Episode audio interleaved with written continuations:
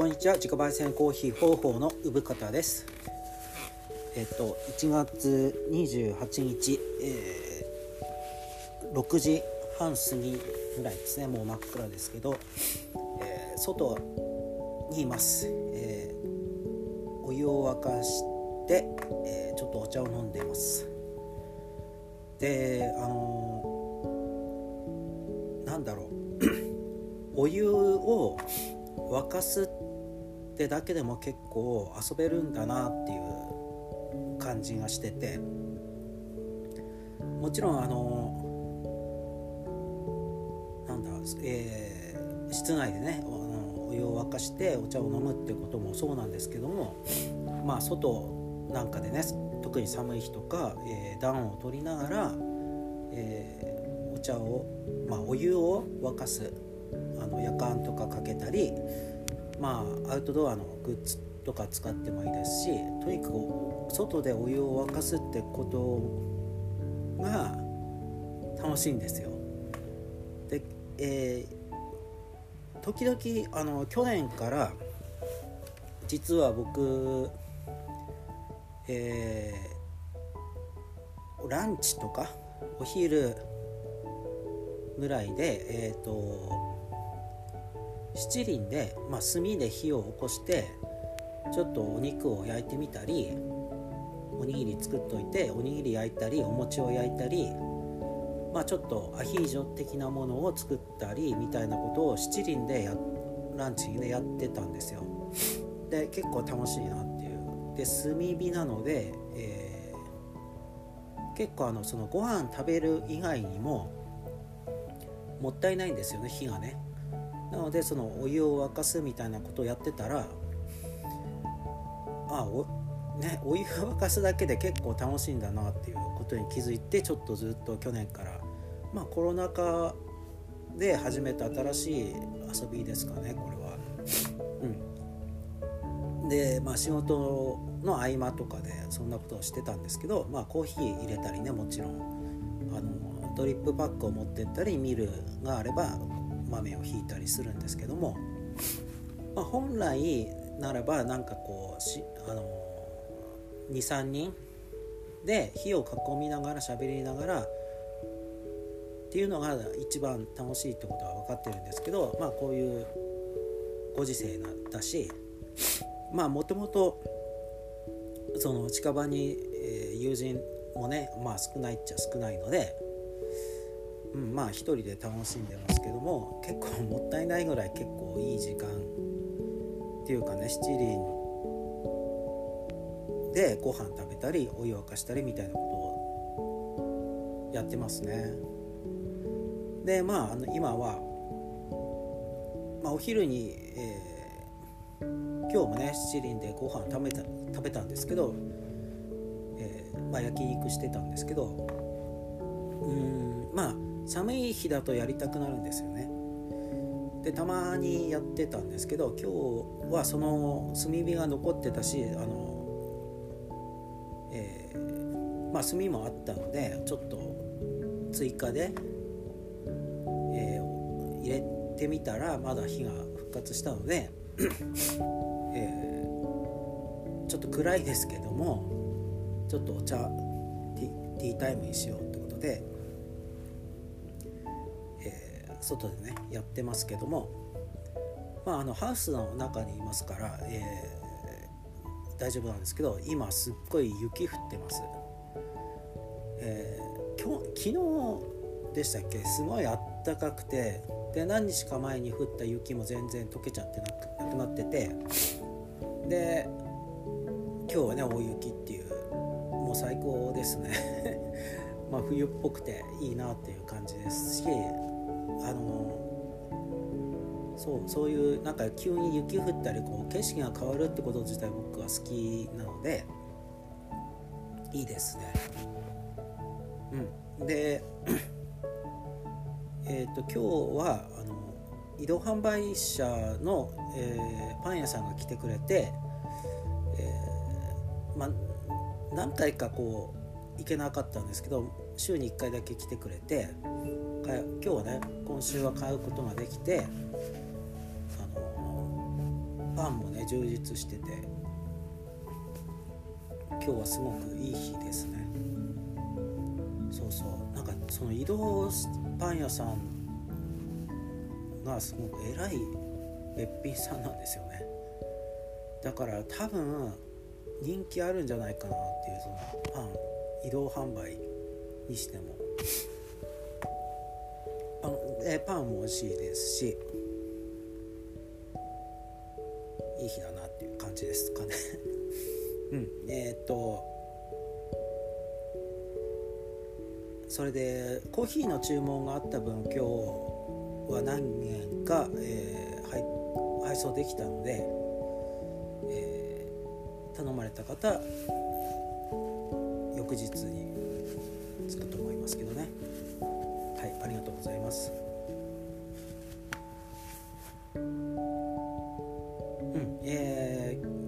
今日今すごく雪降っててまあハウスの中にいるんですけども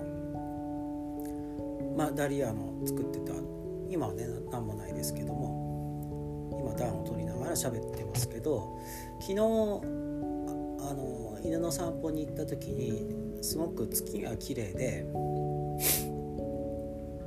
あのちょうど1週間ぐらい前でしたかね。福島でもニュースになったんですけど火球が流れたっていう。火球っていうのは火の玉っていうか隕石。すごく大きく見える隕石を時々火球って言いますけどまあニュースにもなったんですよね。福島の方でも。それで、えー、ツイッター等でも、え、友人関係で見た方がいらっしゃるみたいですごく羨ましいなって感じでしたけどね。茨城の方でも見れたんだなっていう。でねまあ私もその火球は今まで何回かまあ23回かなぐらい見たことがあってまあそれはねもうなんだろう。流れ星とは全然違うものだしまあ流星群なんか全然比較にならないぐらいもっとね近場ですごくやばっていう感じの 隕石が目の前で流れる現象なんですね。で都会の方の方だとなんか流れ星自体見たことないとかいういう方がいらっしゃるぐらいでなんか逆にびっくりするんですよね。その流れ星って別に何かがあるわけでもなく結構田舎の方では空見てたら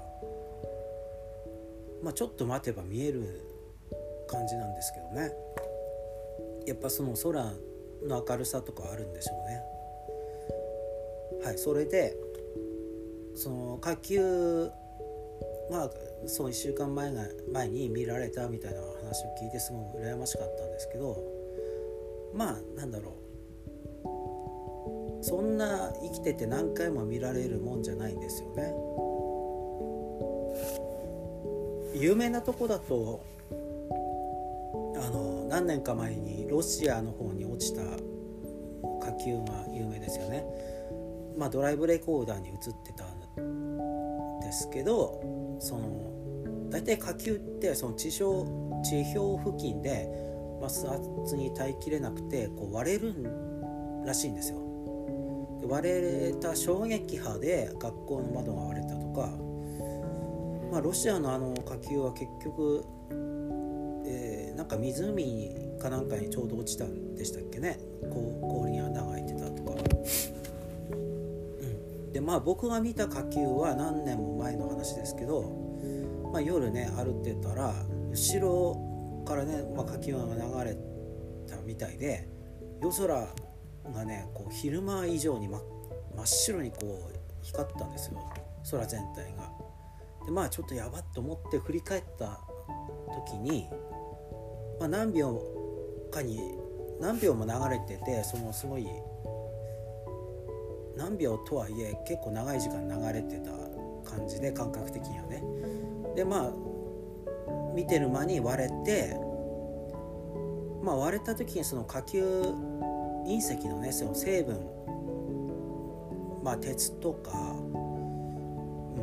んまあ鉄以外知らないですけどその隕石の成分がによってその色が変わるらしいんですね。でまあ僕が見た時にはちょうど割れた時に緑色に光ったんですよバッカーンって。でもすごく僕自身テンションが上がっていいもん見たなとか思思いましたしなんかその隕石としてちゃんと地表まで届いたんじゃないかっていう感じはありましたね。でなんか1週間前のその火球も、まあ、大きさ大きかったらしくてその地表まで届いたんじゃないか地表に隕石として降ったんじゃないかっていうなんかニュースになっててえーとか思いましたけどねうんまあ思いつきでちょっと喋ってますけど映画映画で必ずその隕石っていうか火球を登場させる監督っていますよね。まあ、というのはなんだ、えー、昔で言うところのジョン・ウーの映画には必ず鳩が登場するとかみたいな感じで火球を登場させる監督がいる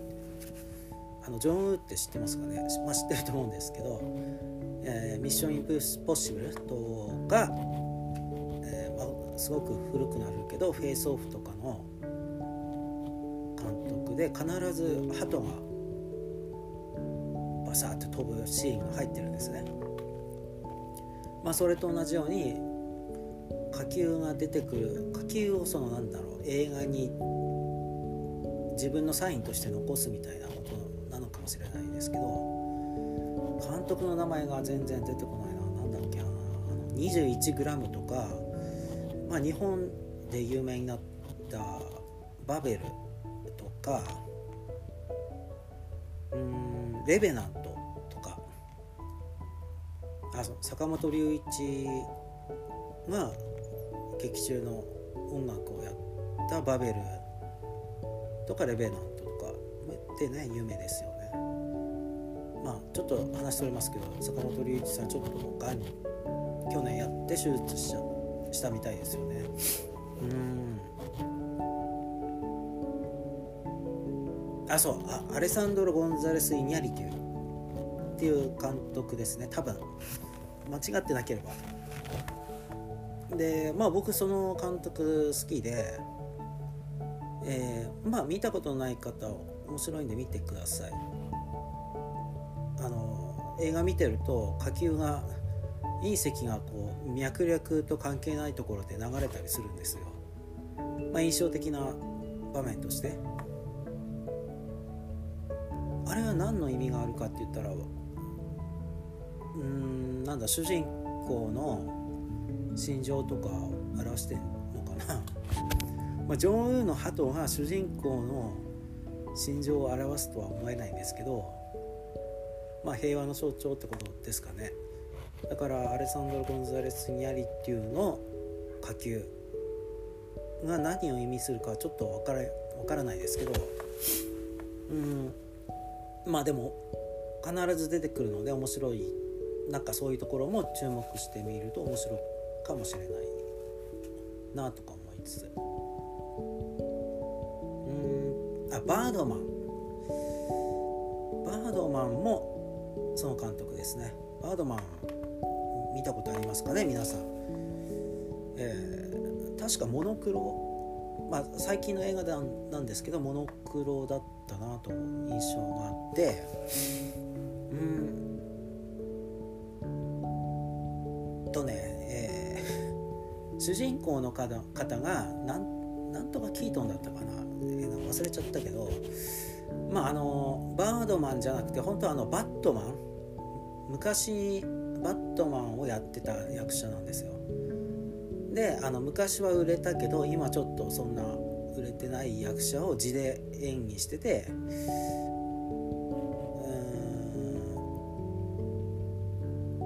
マイケル・キートン？まあまあその役者が字で演技してるんですけど全てねワンカットなんですよ。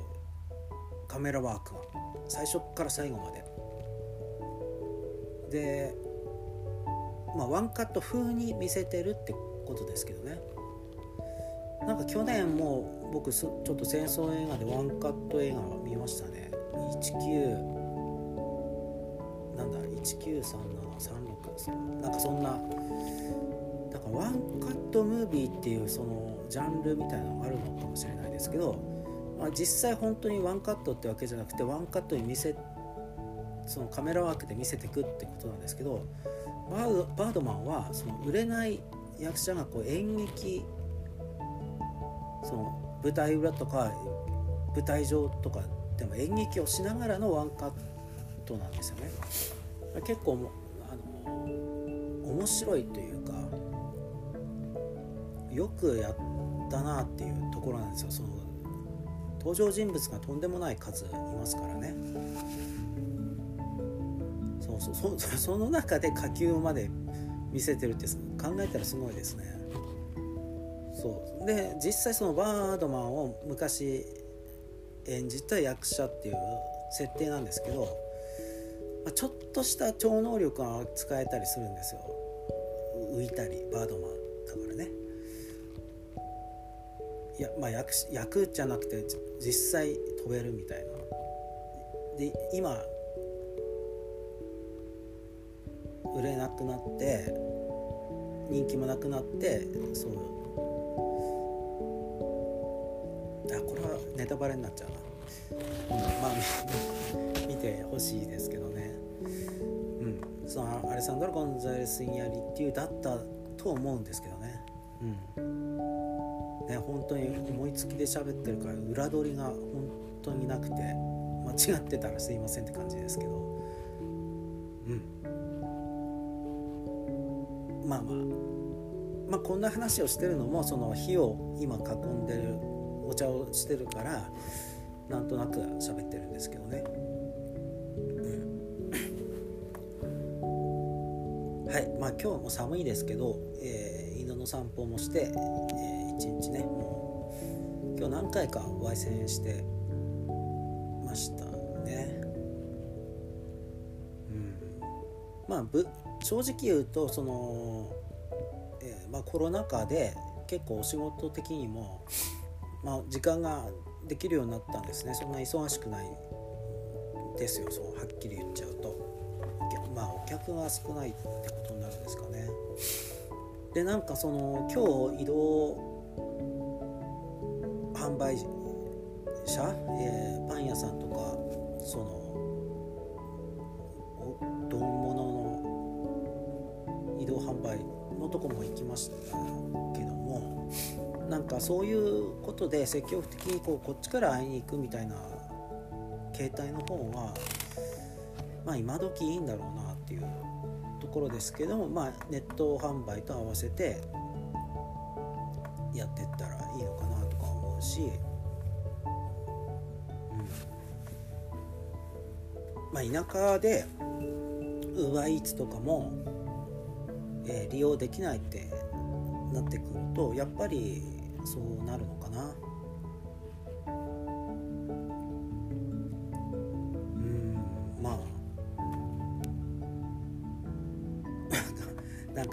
そういう移動販売とかもできたらいいのかもしれないなとか思いつつうん。急にはねできませんからね。はい。えー、そんなとこですかね。なんで火球の話になったのかわ、えー、からないですけど。うん。まあ今日も雪が降って、えー、まっしりにね火を囲んでお茶してる中で何かこうお話が浮かぶかなと思って、えー、収録してみましたけども。そうですよ。特段なくて。まあこんぐらいにしときましょうかね。はいえー、といつも通りリモートズーム収録、え、参加してくれる方いらっしゃいましたらご連絡ください。また、えーと、質問等注文等、えー、メールなどでごご気楽に、えー、お願いします。ではでは。